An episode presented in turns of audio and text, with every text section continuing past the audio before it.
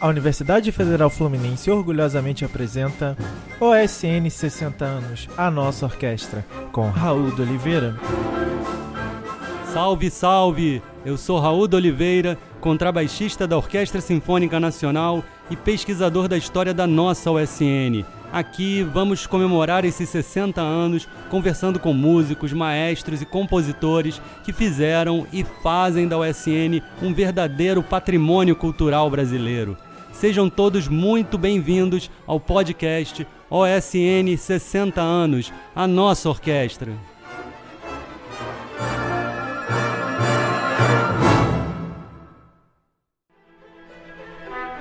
Segundo o dicionário Aurélio, revolução é um substantivo feminino originado do latim revolutione e tem entre os seus significados o de ser uma transformação radical de estrutura política, econômica e social, dos conceitos artísticos ou científicos.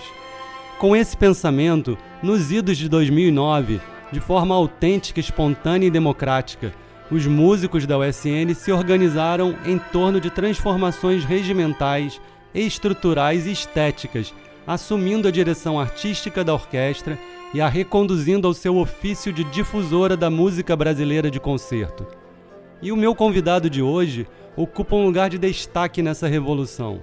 No terceiro episódio do nosso podcast, eu tenho a satisfação de receber um grande amigo e parceiro de muitas batalhas na USN, Luiz Augusto Pereira, o polêmico Lulu Pereira, trombonista da pesada e protagonista de todas as mudanças ocorridas na história recente da USN.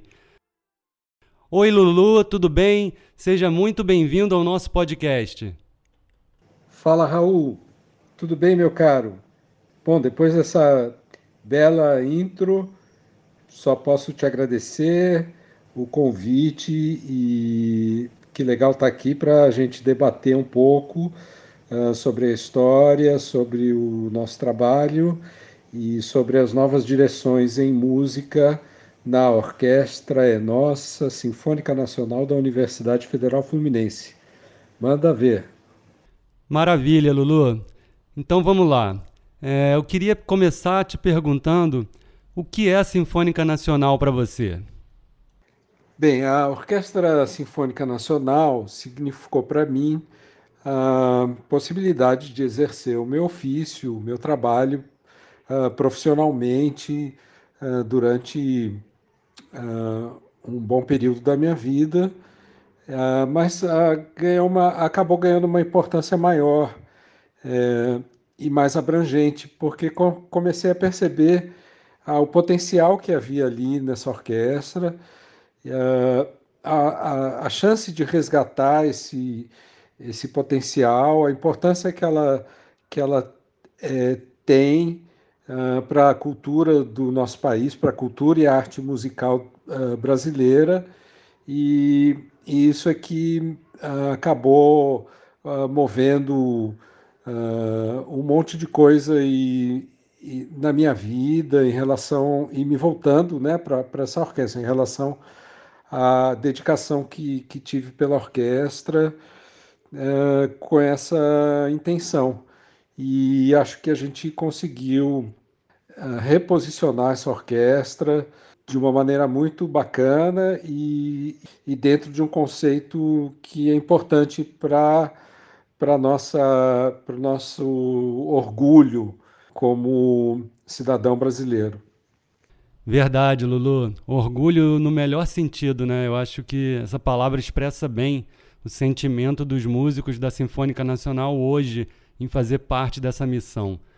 Lulu, agora eu queria que você me contasse um pouquinho da sua chegada e trajetória na USN. Como é que foi, quando foi, né? Olha, eu, o primeiro contato que eu tive é, direto com a Sinfônica Nacional foi ainda na Rádio MEC, acho que em 1980, 81, eu consegui um, uma permissão para frequentar os ensaios é, para participar dos ensaios, tocando como, como estudante. Então, eu, é, durante aquele, é, não sei, alguns meses, eu frequentei a Rádio MEC, o, o estúdio original da, da Rádio MEC, e o estúdio sinfônico, e, e lá consegui praticar com a orquestra da época, que tinha, e os trombonistas ali que eu me lembro, tinha o Moura, que era um dos irmãos Paulo Moura, o Norato, que, a, a quem eu substituí depois na, na é, entrando na vaga quando ele se aposentou em, em 94. Pude conhecer ali o Guerra Peixe tocando violino e o maestro ali naquele período era o, o Alceu Boquino. E depois, em 94, eu fiz a, a prova, fiz o concurso, e justamente para entrar na, na, nessa vaga que foi deixada pelo Norato, e cheguei na USN. Uh, ah, encontrei uma orquestra na, na, na UF, é, digamos que no momento de transição. Ali era um, era um, um momento em que ela estava, ela já não era mais o que ela havia sido na Rádio MEC, ela não tinha mais aquele, aquele glamour, e ali, enfim, ela tinha que partir para alguma, uma, alguma coisa é, que a gente não sabia o que era. Ah, os maestros que haviam ah, na época lá estavam já em fim de carreira e dali começa uma transformação a partir de ali ainda na década de 90 e foi essa orquestra que eu encontrei naquele momento. Lulu, então é muito interessante que, que você menciona aí figuras históricas da, da, da orquestra, essa tua chance de ter é, ensaiado na Rádio MEC, que é incrível você ter, ter vivenciado isso. Você falou do, do Valdemar Moura, que foi trombonista, né? foi um fundador da, da USN desde 61, Norato, e o Guerra Peixe, né? que é essa, essa coisa de ter um, um compositor desse naipe, desse quilate, tocando na orquestra e, às vezes regendo as suas obras. E, e aí foi aquele momento de, de, né, o final do, do regime militar ainda, aquela transição, né, a Rádio MEC com a questão da extinção dos corpos estáveis, e aí como você conta que ela foi para a UF, né, e aí começou uma nova fase aonde você você chegou, né? Você chegou para fazer o concurso ali com a orquestra já na UF. É, é interessante que você já chegou na, na USN com uma também né, com uma grande bagagem já como trombonista de outras orquestras profissionais, né? É, e também com uma atuação política diferenciada. É, você sempre foi muito atuante dentro do Sindicato dos Músicos do Rio, depois no Sindicato dos Trabalhadores em Educação da UF. Logo que você chegou na USN, você participou ativamente da fundação da, da Associação dos Músicos, né, da AMOSNE UF. Uhum. inclusive sendo o primeiro vice-presidente né, na primeira gestão da associação. E aí, assim, eu queria que você falasse um pouquinho sobre, sobre esse momento e sobre a associação, né, a importância desse tipo de organização dentro de uma orquestra, sua representatividade. Como é que foi isso? É, eu fui percebendo que, a, que ali na, a, em meados dos anos 80, na segunda metade, dos anos 90, perdão, na segunda metade dos anos 90, a gente precisava fazer realmente uma transição. A orquestra passava por um momento muito crítico, muito dramático. Lembre aí que o ano era 97, 98, né? E a, a associação, na verdade, era uma forma que ali um, a gente encontrou de criar um talvez um, uma ferramenta para poder diversificar uh, as possibilidades, de abrir possibilidades para a orquestra sobreviver. Por, por uma por sorte, a gente não precisou usar a associação para ir atrás de patrocínio de ninguém. As coisas foram se dinamizando para um, em outras direções e a associação então assumiu um papel é, cultural e político e crítico no sentido de, de reunificar uh, os músicos e, e, fazer com que as pessoas participassem. É, com certeza. É, é, essa questão do, do, do engajamento dos músicos né, é muito, muito importante e muito característica da OSN, principalmente, né? Eu até queria comentar isso, porque, assim, em muitos momentos eu sempre digo que a OSN é uma orquestra singular, é uma orquestra à parte. Ela tem características muito, muito especiais e em vários aspectos, mas sobretudo nesse aspecto do, do, da participação dos músicos, além da, do tocar, né?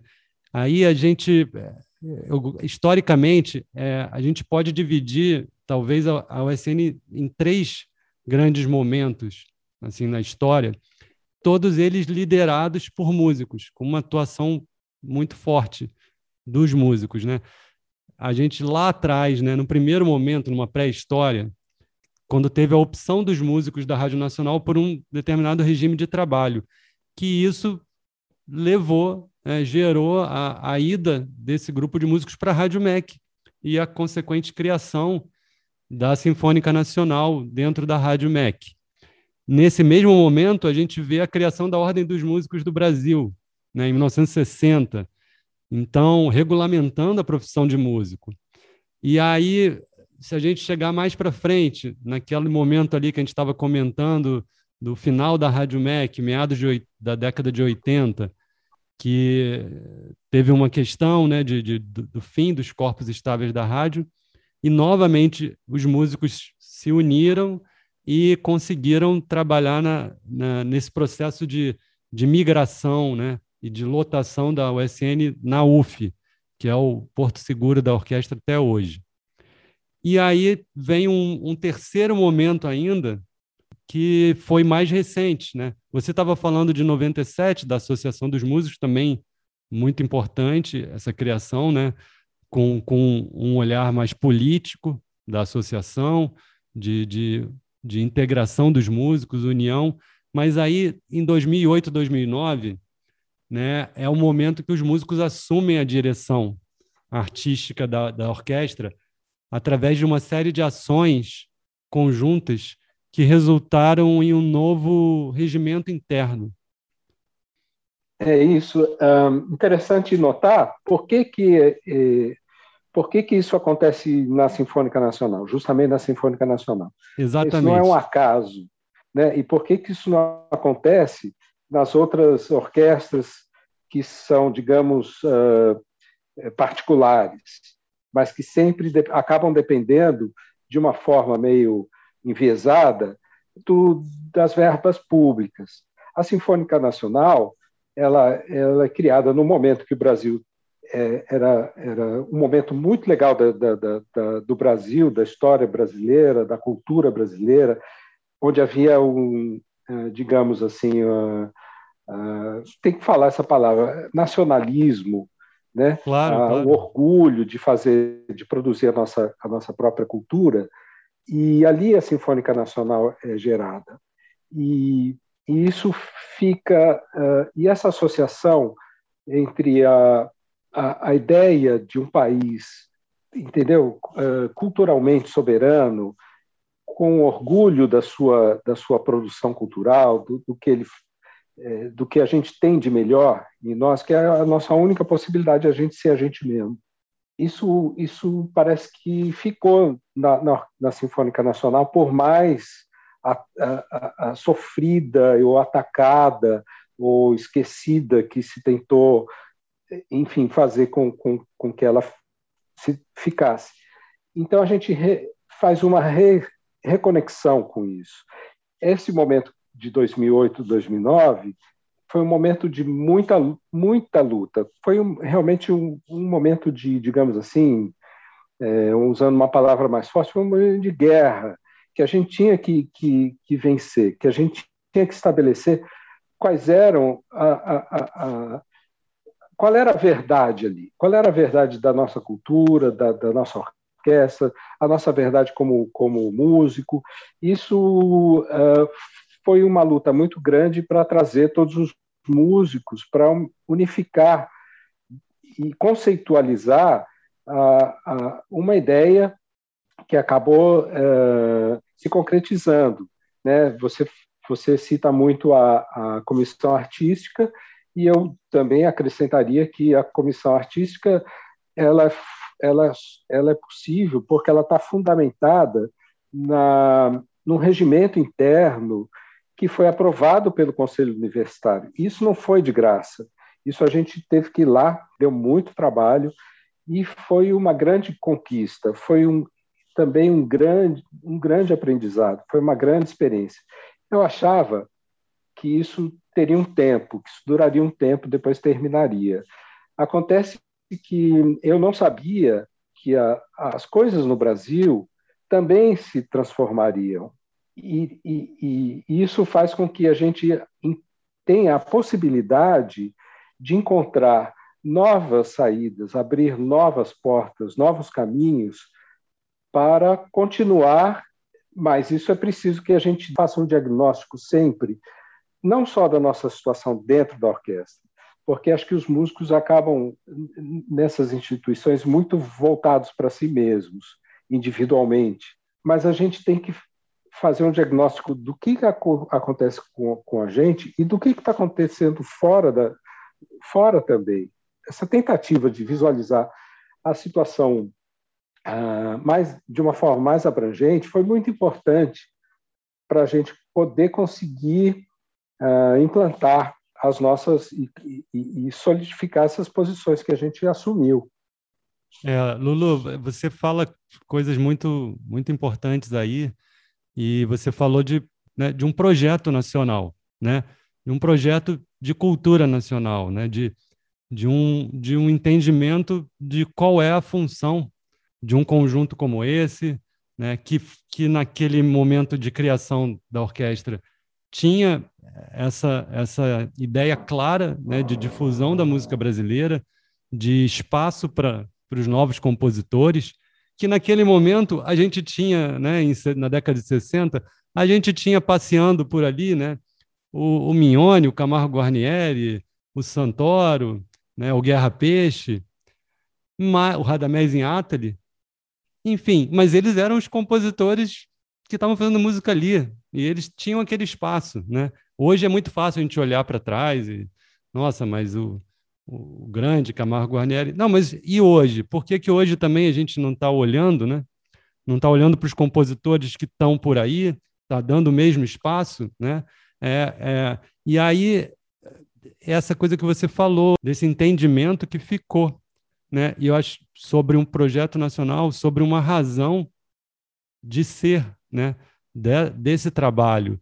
E aí isso deu uma base para que todos esses essas transformações não só fossem realizadas, né, como a questão do regimento interno, que é vital, né, e é um caminho que eu acho que, que a Sinfônica Nacional pode ter como servir como exemplo para outras orquestras hoje no Brasil, é, que tenham uma, uma essa, que ainda são orquestras públicas, mas que precisam de ter um, um entendimento estético, né, um, uma, um objetivo, um objetivo que tem a ver com, com o Brasil, com o que a gente é, com o que a gente faz hoje, e é, fora de mercado.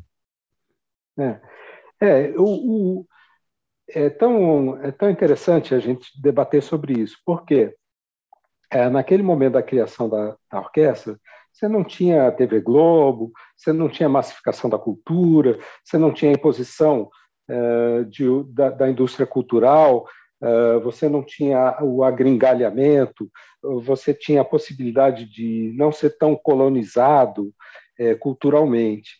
E as orquestras sinfônicas no Brasil eh, acabaram adotando um outro padrão que prevaleceu, que era muito ligado a essa coisa que, ele chama, que se chama de mercado. Na verdade, mercado não quer dizer nada. Mercado é uma, é uma entidade abstrata que não age por si mesma. Existe uma indústria cultural e essa indústria cultural está pouco se lixando para a cultura uh, brasileira elaborada, sofisticada, pensada, uh, conceituada, construída sobre, uh, sobre os alicerces da nossa história eh, e, e de todas as nossas influências. Isso aí fica claro hoje. Então, a, a, a, as orquestras aí é, que padronizaram o sistema sinfônico, desde os anos 1970 uh, e que hoje está acabando, por isso que elas estão aí uh, ao Deus dará, elas adotaram uns padrões aí que, tudo bem, é, é a gente tem que estudar a, a, obra uh, dos grandes compositores do mundo todo. Mas, uh, por exemplo, eu agora estou morando na Europa e acho, acho muito engraçado quando vejo alguma coisa no Brasil que tenta ser é, é, europeu, que a pessoa está achando que ela entendeu? Não que a Europa seja ridícula, que a cultura aqui é ridícula. Não, a gente, o Brasil é construído é, por europeus e por, por africanos e por índios. É uma, é, é, uma, é uma maravilha. E a nossa cultura é essa mistura. Então é isso que a gente tem que fazer. Se a gente não for isso, a gente não vai ser nada. Então, é, esses, isso aí sempre teve na minha cabeça quando eu falava uh, fazia os lá as minhas, os meus discursos na orquestra e as práticas também. E, e de, de, uma certa maneira, se você coloca isso com, com consciência e sem medo, as pessoas vão para casa e vão pensar nesse, nisso, sabe? E no dia seguinte vão voltar e vão, vão falar: poxa, mas tem uma questão aí, realmente. É, vamos descobrir aí como é que o, sei lá, o, Levi, o Almeida Prado, outros grandes compositores brasileiros harmonizaram as suas músicas, da onde é que vieram aquelas ideias, aqueles ritmos interessantes que eles colocam na, na, nas músicas. Ou então vão ficar tocando sempre o mesmo repertório, a mesma uh, comemoração de aniversário de compositores consagrados internacionalmente, e, mas que não, não dizem nada do que a gente é. É, exatamente. E, e, e, é o que você falou, a, a, nossa música, né? O Brasil né? é muito rico e é muito criativo. E a nossa música é maravilhosa em, em, qualquer, em qualquer âmbito, né? Seja a música mais popular, seja a música dita, né? É, clássica, erudita, sofisticada, o que for, sinfônica.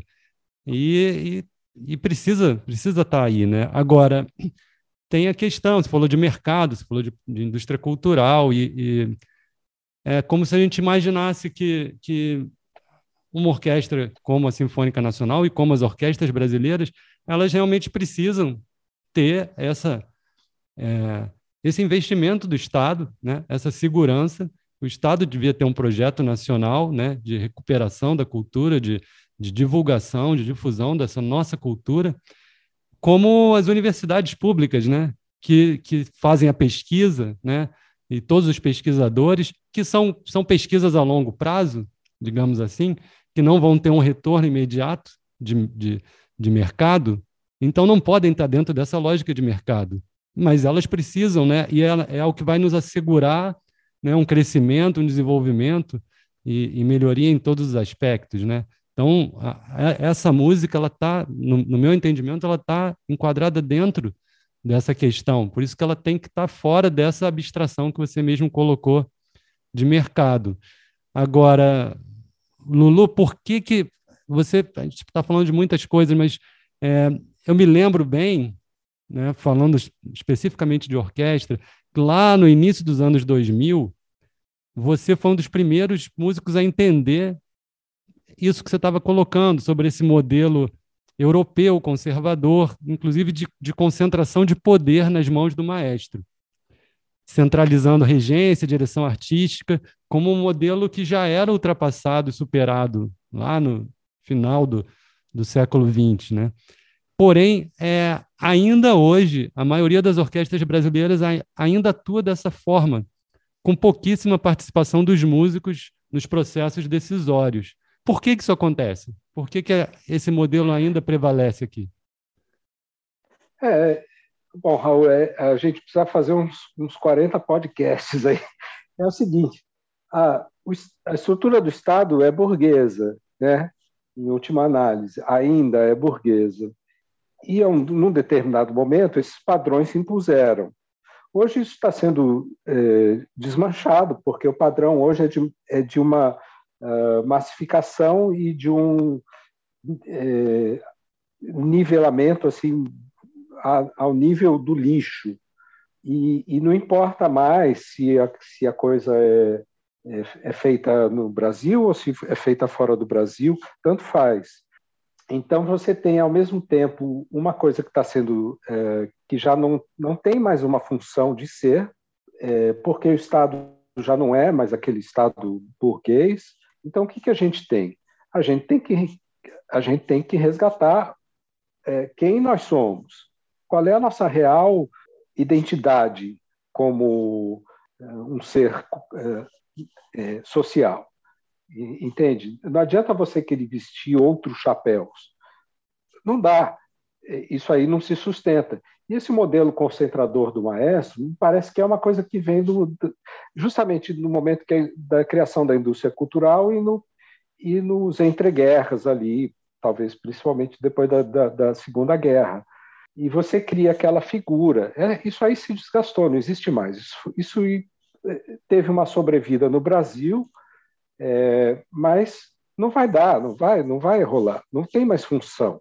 Uma orquestra sinfônica, um teatro enorme com um monte de gente para tocar uma sinfonia uh, de um compositor uh, romântico lá da Moldávia, sabe? Que o cara escreveu a música quando estava 40, é, 40 graus abaixo de zero e a gente está tocando a 40 graus na sombra.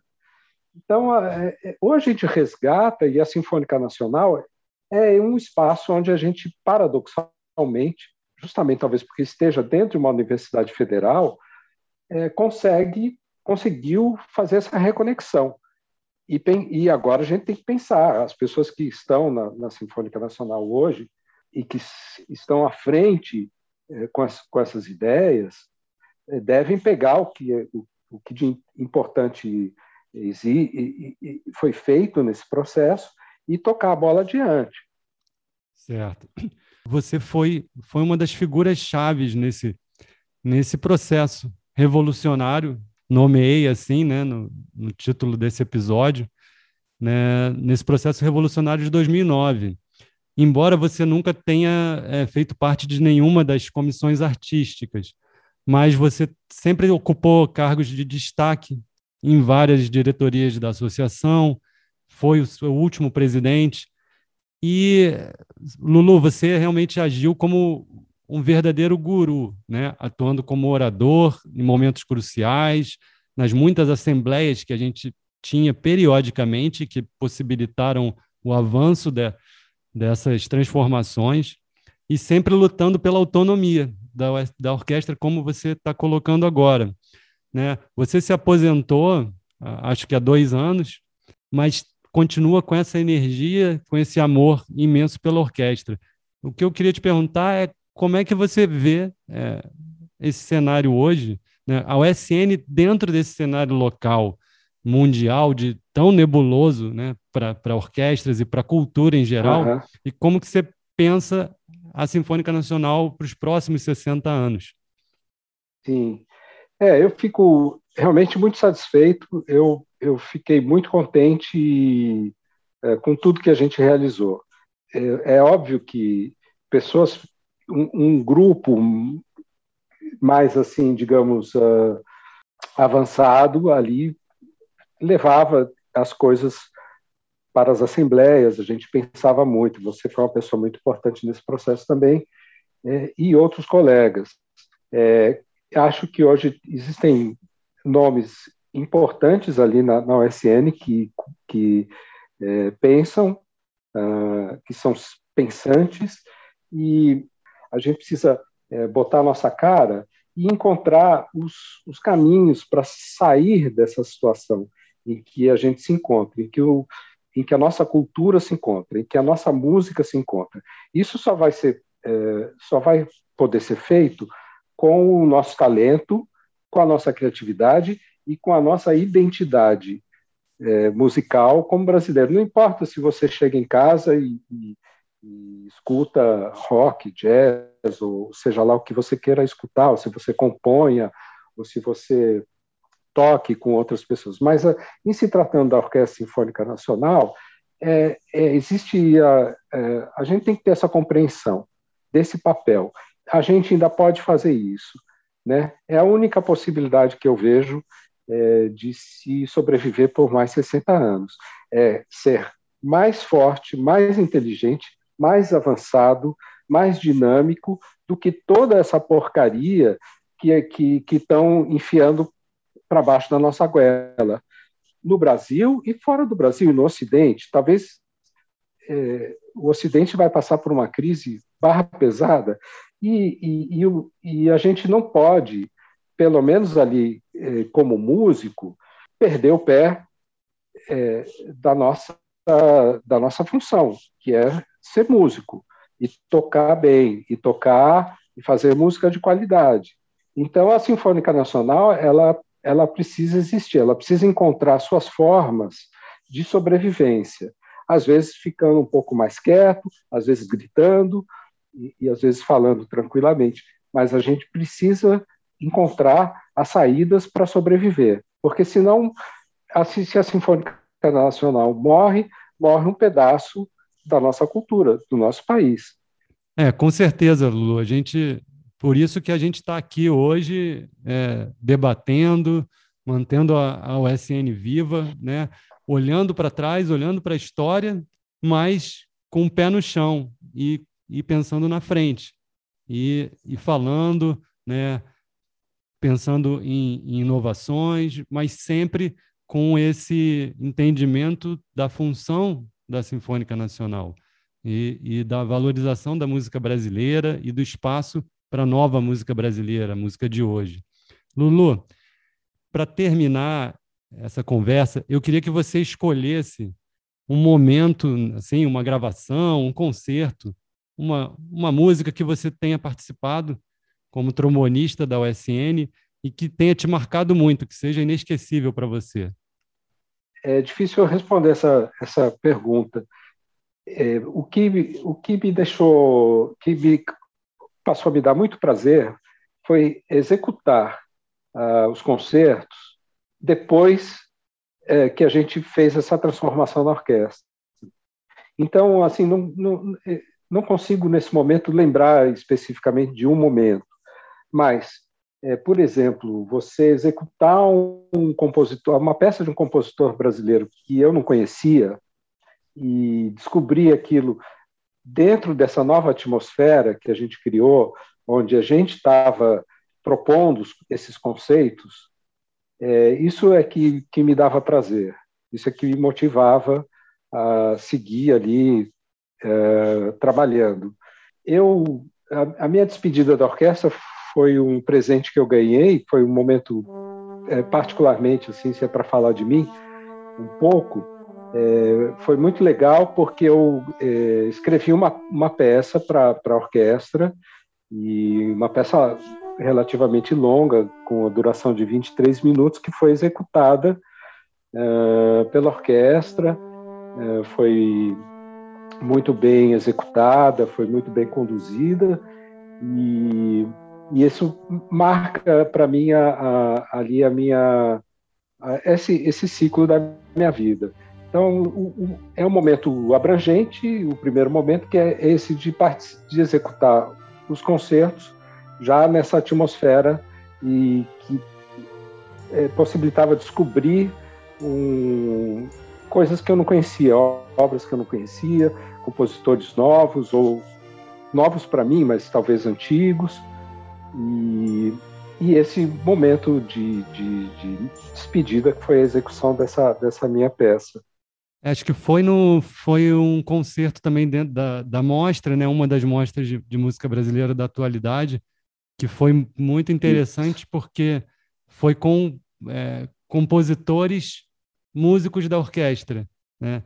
Tiveram outros músicos compositores e você teve a sua sua composição executada, você solando também, né? Deve ter sido uma experiência única. E eu, e Lulu, eu entendo muito bem essa, isso que você falou da, do, de executar as músicas, as novas, conhecer novas músicas depois daquele momento, né? De, de, de um, digamos assim, de uma tomada de, de, de poder, de, de uma tomada de decisões artísticas dos músicos, né? e você realmente sair daquele lugar simplesmente de um executante que é né, quase que uma máquina às vezes, e você participar desse processo todo, né, de, de idealização de uma temporada, de escolha de repertórios dentro de um conceito e não gratuitamente, né, e, e sem também simplesmente pensar em, em, em atingir um, uma determinada bilheteria, mas em pensando em coisas maiores. Eu acho que eu entendo muito bem isso uhum. que você está falando.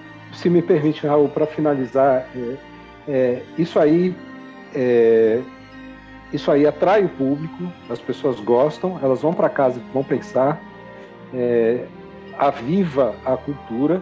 E outra coisa, é, eu observava os músicos sempre reclamando pelos corredores, sabe? Antigamente. E, e, e isso ainda ocorre nessas outras orquestras é, que estão muito caretas por aí. Então, é, é, fica todo mundo reclamando e não faz nada. E o que a gente fez foi criar um projeto de poder. E é isso que os músicos precisam, um projeto de poder. Tá certo, Lulu. É, muito obrigado, muito obrigado pela, pela ótima conversa. Muitas, muitos assuntos, a gente podia ficar aqui horas e horas, né, como você mesmo disse, mas é muito importante você, você ter ajudado a registrar uma parte dessa história que é, que é tão inovadora, né? Eu realmente fiquei muito feliz de, de, de te receber aqui e até um pouco aliviado de poder estar documentando e eternizando esse, esse processo que é tão importante para a Sinfônica Nacional e para o Brasil. É, quem sabe, né, um dia a gente consegue aquele sonho de fazer um documentário né, com depoimentos, uhum. fazer uma coisa super caprichada assim, que a gente fala nisso há muitos anos, porque essa revolução de 2009, ela merece esse destaque, ela merece esse olhar e vai amplificar ainda mais essa essa história e de certa forma ela aponta uma saída, né? Uma saída autêntica. Lulu, prazer ter você aqui super obrigado por participar aqui desse nosso podcast. Um abraço. Valeu, Raul. Eu que agradeço. Você falou tudo aí e um abraço para todo mundo. No próximo episódio, nós vamos seguir nossa investigação histórica passeando pelos primeiros 15 anos da USN, com o auxílio mais do que luxuoso do contrabaixista e professor Sandrino Santoro, mestre absoluto do contrabaixo no Brasil e músico fundador da Sinfônica Nacional. Não percam! Até lá!